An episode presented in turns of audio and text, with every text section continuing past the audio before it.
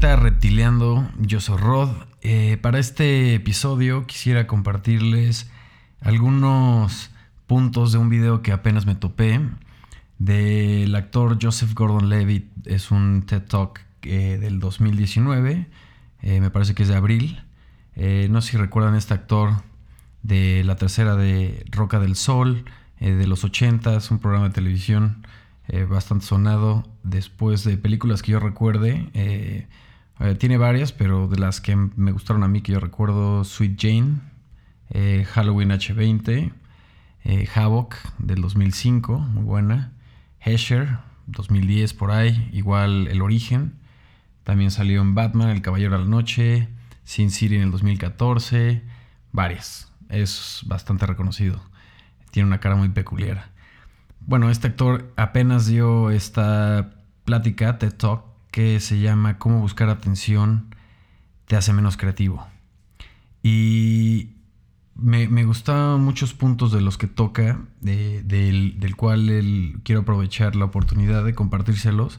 De todas formas, les voy a estar dejando el link de la, de la plática por si la quieren ver completa. Eh, no dura mucho, unos 15 minutos por ahí. Pero yo les quiero dar mi punto de vista en muchas cosas y, el, momento en el presente que estamos viviendo, la tensión, lo explica él también, es un, una sensación muy poderosa.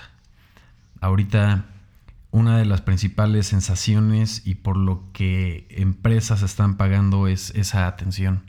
Ahorita todo el mundo quiere tener esa atención. Entonces es un sentimiento muy fuerte pero explica también que otro sentimiento igual de fuerte, quizás con mejores eh, fines, es el de poner atención. Entonces, eh, ¿cómo, por ejemplo cuando estás concentrado en una sola acción, ya sea estar leyendo, estar eh, viendo una película sin, sin parar, estar viendo o jugando un partido de fútbol o de algún deporte, estar tocando un instrumento, cómo estar haciendo una acción que te llama tanto la atención, por ejemplo, en este caso el, eh, la actuación, dice que cuando en el momento que el director dice acción, se transforma y no le importa si tenía dolor de cabeza, si tiene una deuda, si tiene que hablar con su familia, si su perro se siente mal. En ese momento él es solamente actor y está presente en ese momento. Bueno, y como todos nosotros hemos estado en una situación similar en la que te dedicas a una sola cosa y, explota esa atención profunda, ¿no? Entonces, ahorita ya las redes sociales están permitiendo que más personas tengan esa atención y es bueno por bastantes temas de, conocer más artistas, conocer más personalidades, conocer más, tener más, más información que no llegaría o hubiera llegado a nosotros de alguna otra forma tan, tan rápida, ¿no? Y es una herramienta muy poderosa.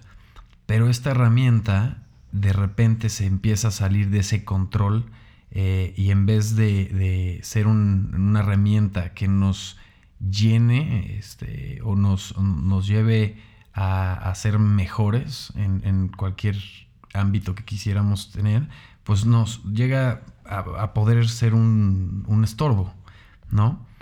Y también pues esta nueva tecnología pues va a empezar a tener también consecuencias, ¿no? Y una de las consecuencias es el, que ahora eh, la gente se, puede, o sea, nos podemos llegar a volver a ser eh, adictos, ¿no? Adictos a, la atención, ¿no? Todos tenemos ganas de tener esa atención y poder eh, alzar la voz o poder compartir algo, pero tiene que haber un fin, un fin con un fin que nos ayude o, personalmente o que ayude a los demás o incluso nada más tener un fin de compartir, ¿no? De, crear, de creación. Entonces, esto se puede llegar a volver a ser una adicción porque al final cualquier adicción eh, nunca es suficiente, ¿no? Siempre vamos a querer más, eh, más followers, más likes, más comentarios, más atención, más eh, saber qué vamos a hacer mañana para que tengamos esa atención y esto nunca pare, ¿no? Entonces al final las redes sociales te entrenan también este, para tener atención, porque prácticamente pues de eso viven ellos, eh, Entre más atención busques para ti, pues ellos se aprovechan para pues generar sus ingresos de alguna forma, ¿no? Y pues así estar continuando a buscar eh, qué postear, qué decir, qué compartir, ¿no? Algo que me gustó mucho que, dice él es eh, si, tu si tu creatividad está impulsada por un deseo de llamar la atención, pues nunca estarás creativamente realizado. Pero ahora otro punto que es el punto fuerte del otro lado, o sea, viéndolo en espejo, el otro sentimiento poderoso que existe ahí es el de prestar atención. Me gustó mucho la forma en la que lo comparte, que, bueno, es, esto en el que todos hemos estado, que es el flow, ¿no? El, cuando estás en tu flow, así, estás, es en el momento que estás trabajando, y no te paras por nada, porque ya estás en caliente y si, te paras, te vas al baño, te sales, ya, ya, ya no regresaste, ¿no? Entonces, este flow, pues es cuando ya no te distraes con nada. Estás tan encaminado, puede ser que estés haciendo un dibujo, puede ser que estés haciendo una canción, puede ser que estés escribiendo, pintando, eh, eh, lo que sea que estés haciendo, pero estás tan clavado que no importa nada en ese momento. Este, atrás ahí está Coco Cocodrila haciendo los coros. Y, bueno, pues entre más seguido haces este flow, pues más seguido vas consiguiendo eh, el, enfocarte más y ser una persona más disciplinada y vas...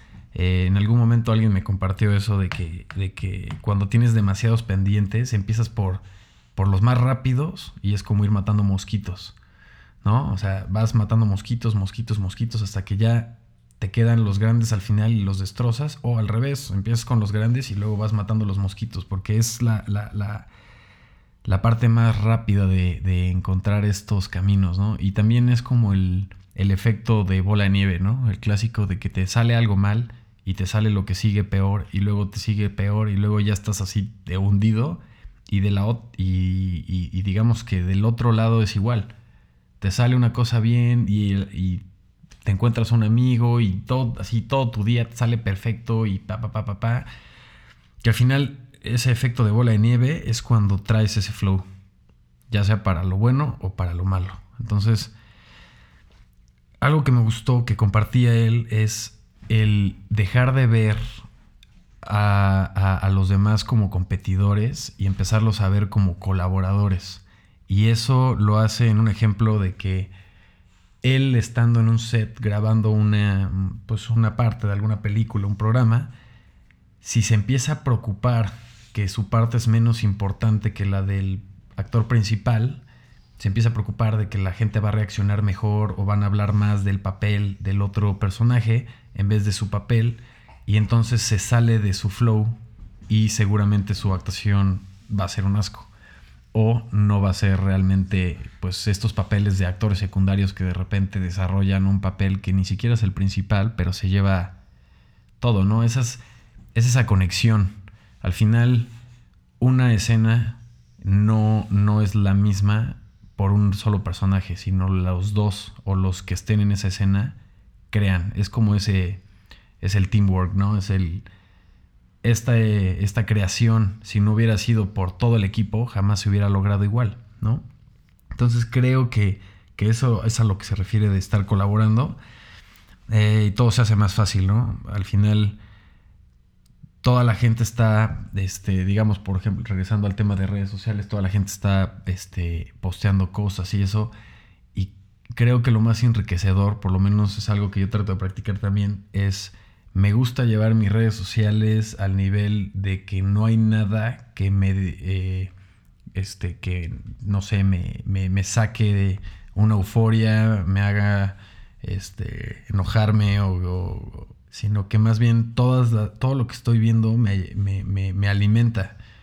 Me alimenta, porque al final todo lo que estamos viendo, pues evidentemente te está alimentando de una u otra forma, ya sea positiva o negativa. Entonces trato de, de que todo lo que todas las personas que sigo y todas las personas que me gusta ver lo que hacen, que comparten, pues me enriquecen, ¿no? O sea, es ver trabajo de colegas, amigos, este, artistas que me inspiran.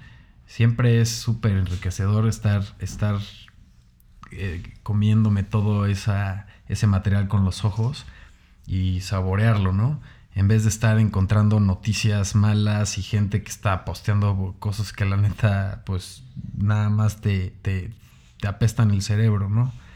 Y lo bueno es que tenemos el control, o sea, quieras o no tienes el control y tú decides qué entra y qué no entra, ¿no?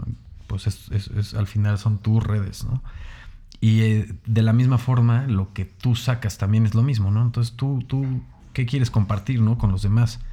Entonces, pues es una parte, me acordé de, de una película que igual se les quiero compartir, es una de mis favoritas, se llama Cashback, que es una película inglesa del director Sean, Sean Ellis. Eh, es como por del 2005, 2006, que tiene bastante recomendada, tiene, tiene todos los, tiene muchísimas partes, muy, muy buenas cosas de fotografía, tiene muy buen soundtrack, tiene humor negro, humor algo este, gris, no sé cómo llamarlo, así como muy blanco, eh, tiene tensión, es algo cursi la movie y se trata de un artista, ¿no? Entonces no, digo, no, no, no hay este, un spoiler aquí, pero este, se trata de cómo ve un artista, cuál, cuál es la belleza del artista a través de sus ojos, ¿no? Y hay un quote ahí de la película que me gustaría compartir que dice, érase una vez, quería saber qué era el amor.